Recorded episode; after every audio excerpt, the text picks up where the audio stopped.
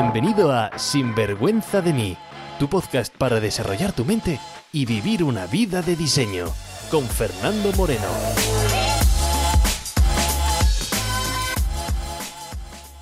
Seguramente conoces la crisis de los 40 años o de los 50, pero ¿sabías que existe la de los 30 años? Sí, sí, la crisis de los 30 es una realidad social y hoy te voy a contar sobre ella, cuáles son sus síntomas y por qué afecta más a las mujeres. Si te sientes identificada durante el programa, no pasa nada y bienvenida al club. ¿Estás preparada para este episodio? Pues vamos allá. Trucos, consejos, ideas, entrevistas, todo lo que necesitas para vivir una vida bien vivida. Sin vergüenza de mí. Hola y bienvenidos a un nuevo episodio de Sinvergüenza de mí. Si te conectas hoy por primera vez, mi nombre es Fernando Moreno y mi misión es servirte de guía, acompañarte en tu éxito, en tu transformación personal y profesional de la única manera posible. Y es ayudándote a transformar tu mente, a que veas las cosas de forma diferente y que actúes de una nueva manera, ayudándote a despertar, aunque a veces sea metiendo el dedo en la llaga. Espero que hayas disfrutado desde nuestro último episodio.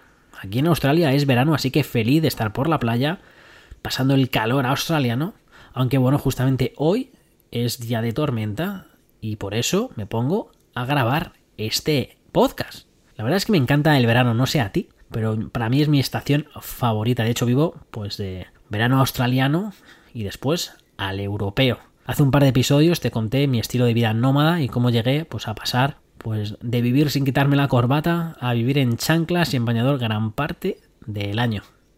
Pero bueno, como digo, eso fue hace un par de episodios. Ahora vamos al episodio de esta semana. Vamos al lío, porque hoy te traigo un episodio que me apetece muchísimo. Un tema del que he hablado mucho en los últimos meses, pero no aquí en el podcast. De hecho, he escrito, he comentado para varias revistas en España, por ejemplo, en Mujer Hoy, sobre este tema, y quería traértelo a ti, porque qué mejor sitio que el podcast. Mira, y el tema es el siguiente. Es un nuevo fenómeno social. Todo el mundo conoce la crisis de identidad de los 40 o los 50, pero ¿sabías que existía la crisis de los 30 y que afecta de manera muchísimo más fuerte a las mujeres? Pues eso es lo que te voy a traer en el día de hoy, la crisis de los 30 años en las mujeres. Un tema súper interesante que vamos a desarrollar aquí un poco más.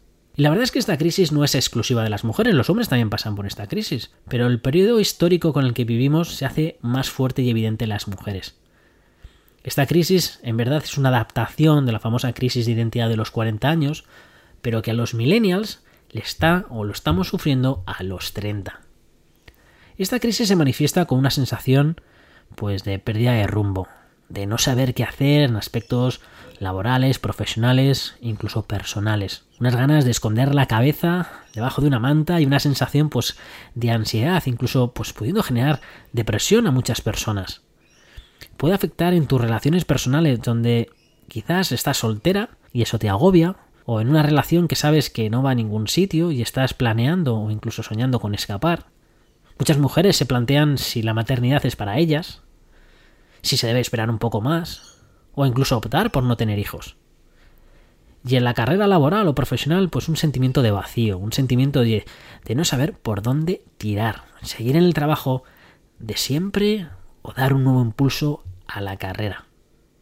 Y si te encuentras con alguno de estos síntomas y estás en tus últimos años de los 20 hasta muy bien entrado los 30, tanto que quizás veas ya los 40, pues que sepas que no te pasa nada, que simplemente puede ser que estás navegando por esta crisis. Mira, vivimos en la segunda década del segundo milenio. Muchas generaciones de personas han vivido ya por nuestro planeta. Durante miles y miles y miles y miles de años. Así que imagínate cuántas personas han pasado por esta tierra. Lo que pasa es que ha habido una revolución social en los últimos años que no nos hemos dado cuenta. Si estás rozando tus 30 o tus 40, eres de la generación de los millennials. Y esta es una generación un poco transición. Somos una generación que vivimos con nuestras madres, nuestras abuelas, viviendo en un paradigma antiguo. Muchas de nuestras madres o abuelas tenían unos roles muy específicos. El papel de la mujer estaba claro, era criar ayudar al marido, ser sustento en casa. Durante el siglo pasado, las mujeres pues, fueron creciendo en sus derechos, en igualdades, en oportunidades, aunque eso también depende pues, de las zonas geográficas, ¿no? Porque hay muchos puntos de nuestro planeta donde el rol antiguo de la mujer sigue muy instalado y se sigue luchando pues, por conseguir pues, eh, esa igualdad de oportunidades o esa igualdad de roles. Pero como digo, el rol estaba muy claro antiguamente y es, encuentro un marido, cásate en tus 20, ponte a criar hijos y te vas a quedar en casa sin voz ni voto, aguantando carros y carretas. Y sí, vale, vale, vale, vale. Sé que estoy generalizando bastante.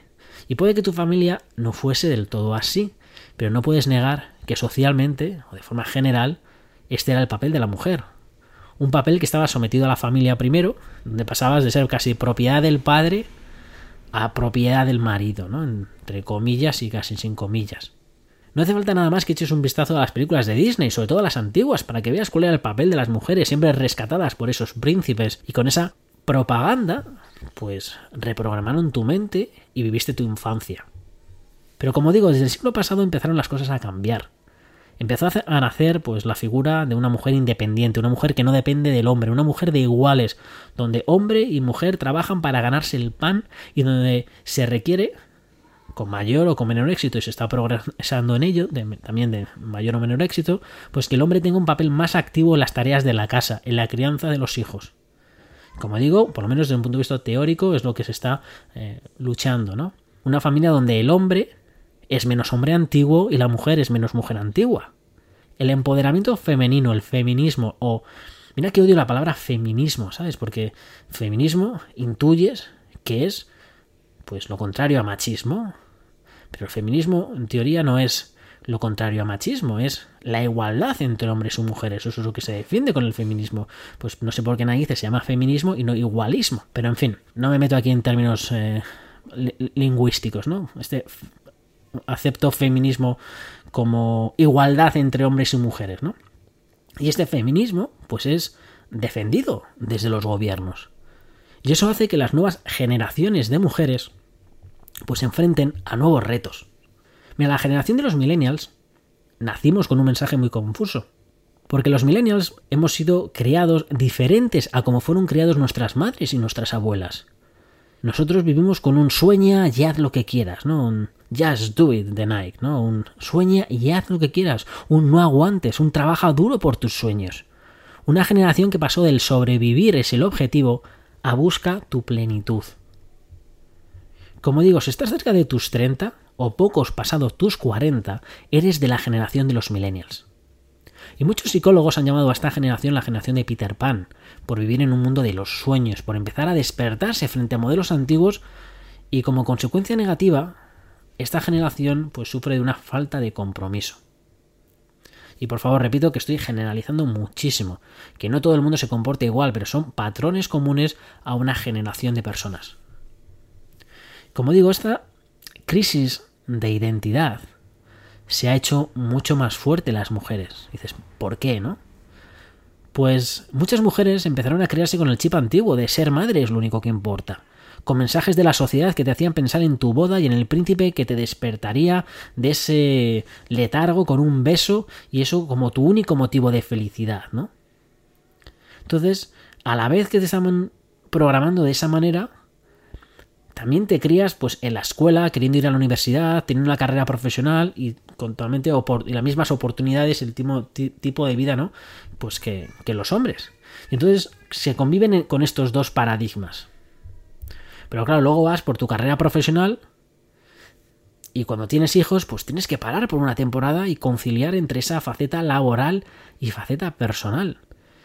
Y en esta conciliación, pues el papel de tu pareja es vital.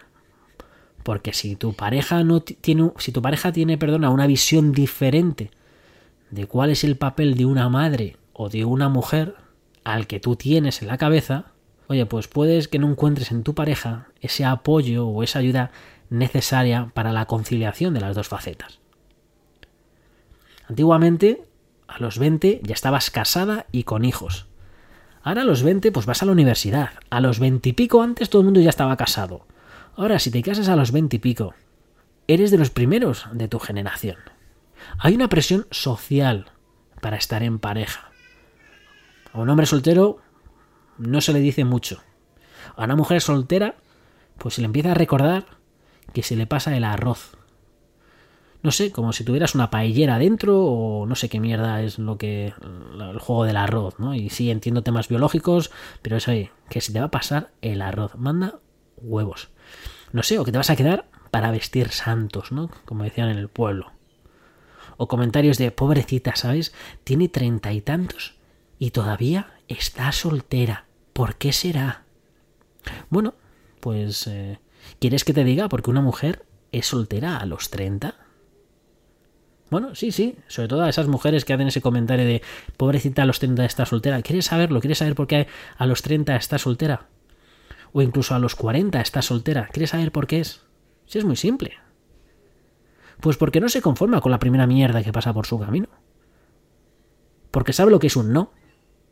Porque se han criado viendo matrimonios de mierda en casa o en casa de vecinos y porque no quieren casarse a los veinte y pico, divorciarse o estar encarcelada en un sitio donde no se sienten bien.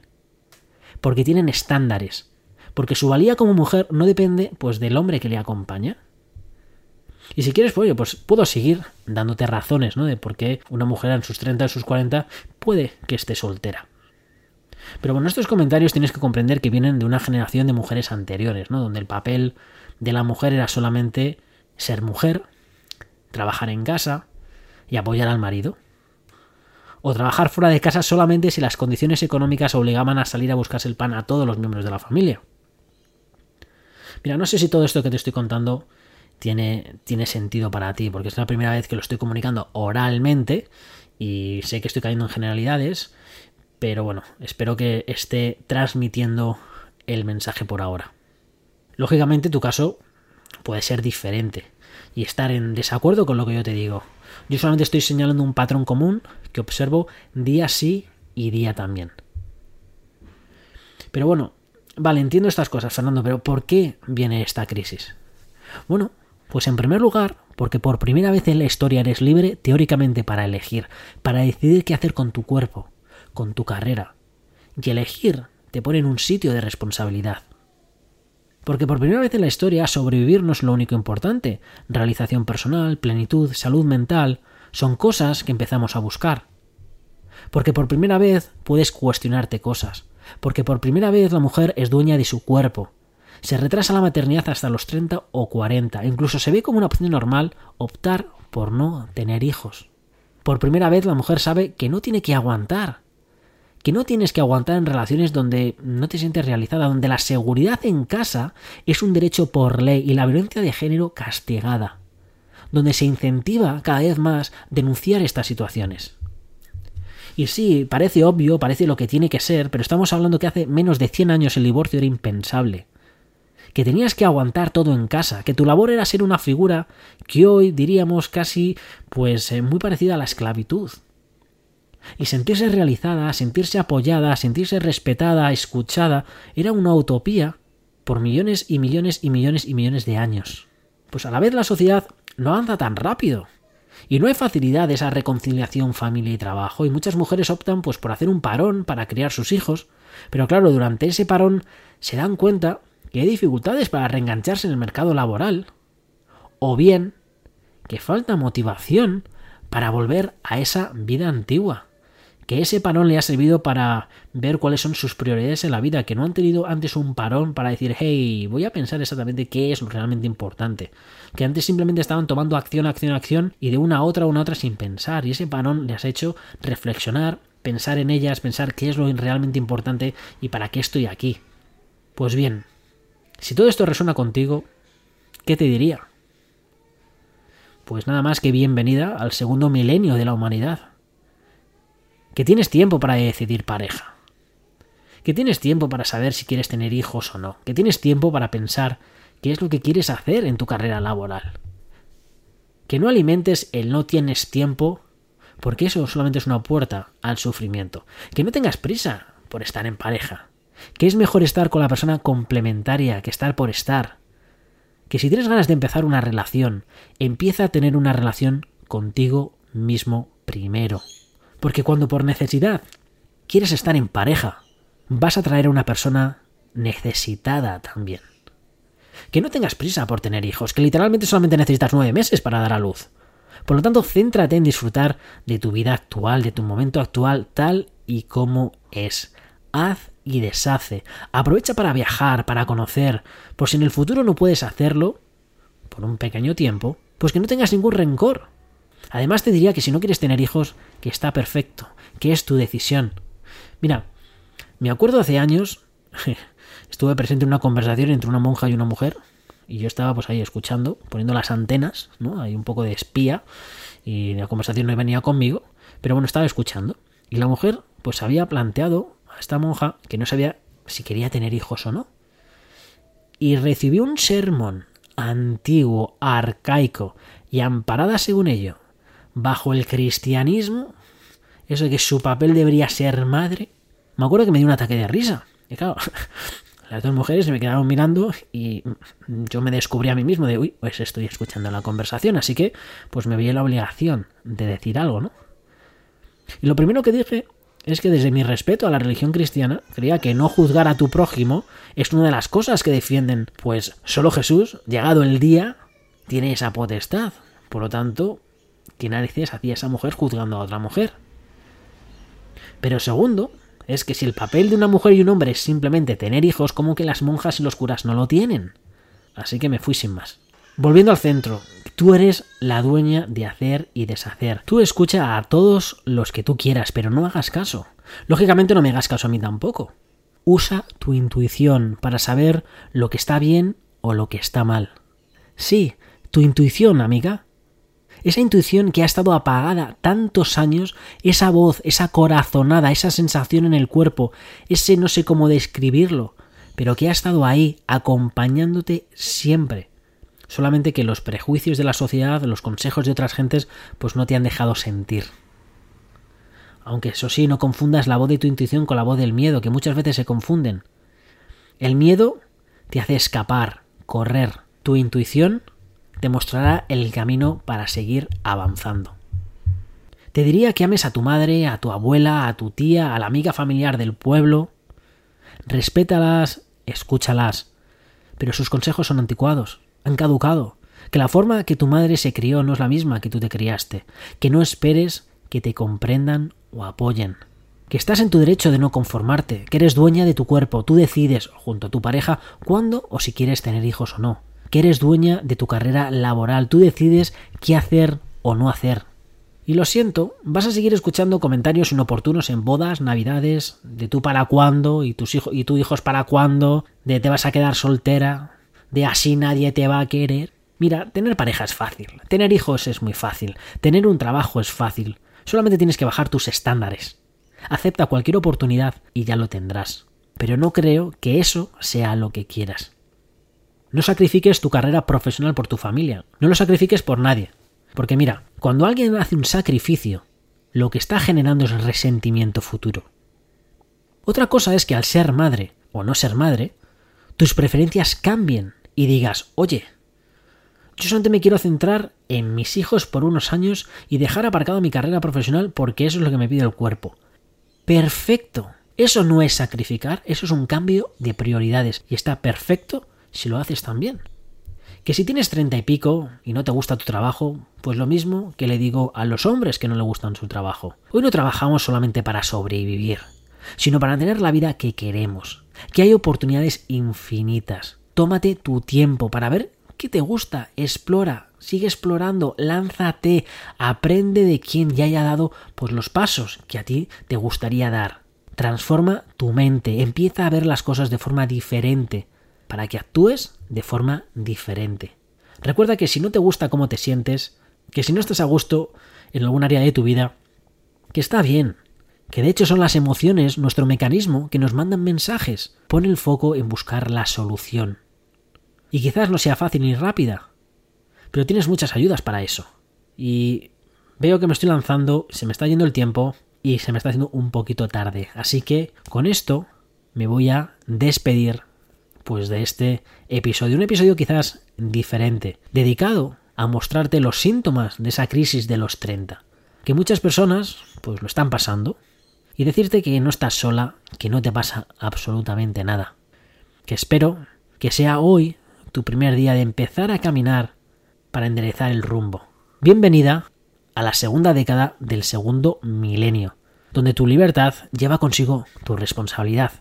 Y aquí estamos para recordarte a que reescribas tu vida, recordarte que no estás destinada por nada ni nadie, simplemente programada o condicionada.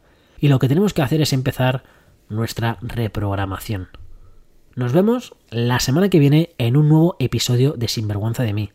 Recuerda que puedes leer, avanzar en tu revolución personal con el libro de Sinvergüenza de mí disponible en Amazon en todo el mundo. Y si te ha gustado este podcast, comparte en las redes, pon un comentario, pon una review. No tengas vergüenza y lánzate.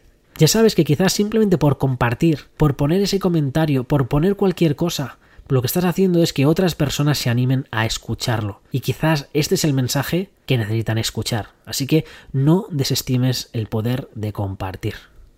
Y mientras nos volvamos a escuchar, comprométete cada día a vivir con pasión y sin vergüenza de tu coach y amigo, Fernando Moreno. Sin vergüenza de mí, con Fernando Moreno.